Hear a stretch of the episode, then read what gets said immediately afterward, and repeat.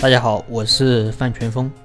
在前面我们聊了行业的痛点，当你发现了行业的痛点，发现了客户的需求之后，那么你现在准备怎样去解决这个痛点？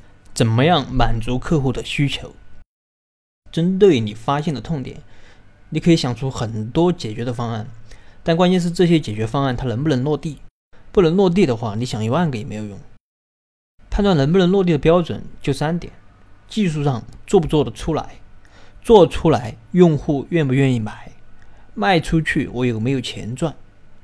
当然，如果你的产品是虚拟的，比如说软件，如果有大量的客户愿意使用，那么就算短时间内没有钱赚，啊，我认为也是可行的。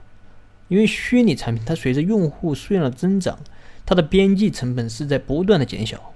比如说一万个用户。它的成本是一千元，那么两万个客户，它的成本可能还是一千元，而用户数量上去了，有了流量，你就可以搞一些增值服务，搞一些广告什么的赚钱。但如果你的产品是一种实物，比如说是一台音响，那么如果你搞免费的模式，就可能就很难，因为边际成本并不会随着用户的增长而明显减小。你搞免费模式，就相当于卖一台亏一台。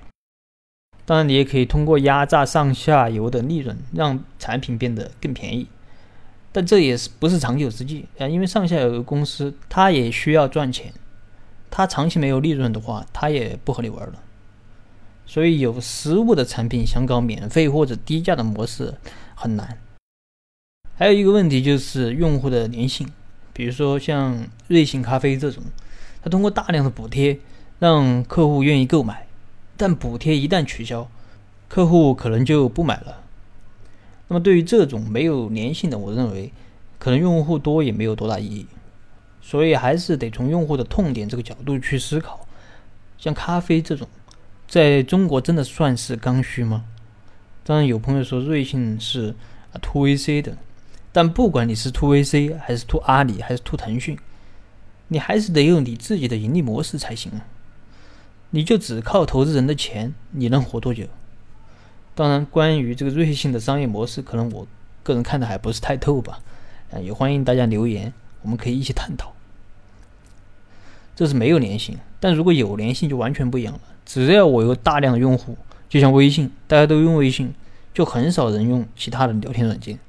你如果使用过其他的社交软件，你会发现，有的社交软件，它甚至不准你发微信号。也不准你发什么约什么什么的字眼啊，其实它就是为了锁住你，让你尽可能多的使用他的软件聊天。至于你能不能约会成功，他并不在乎，他甚至不希望你约会成功，因为你要是约会成功了，你可能就不会再使用他的软件了。但这个说的有点跑题了，就我想表达的就是，对于有粘性的产品，就算短期内找不到盈利点，只要用户在，我觉得迟早会找到盈利的方式的。就像谷歌、像腾讯这种，它都是典型的，一开始有大量的用户，它不知道怎么盈利，但只要用户在，并且有粘性，我想一定会成功的。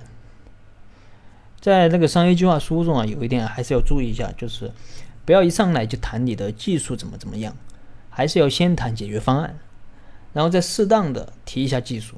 如果投资人有兴趣的话，他会问你的，而且技术上的问题啊。也没有必要讲的太细啊，这些东西说的太多了，它是存在被泄露的风险的。好了，今天的分享就到这儿。如果你有什么疑问，你可以添加我的微信或者给我留言，我们再深入的沟通交流。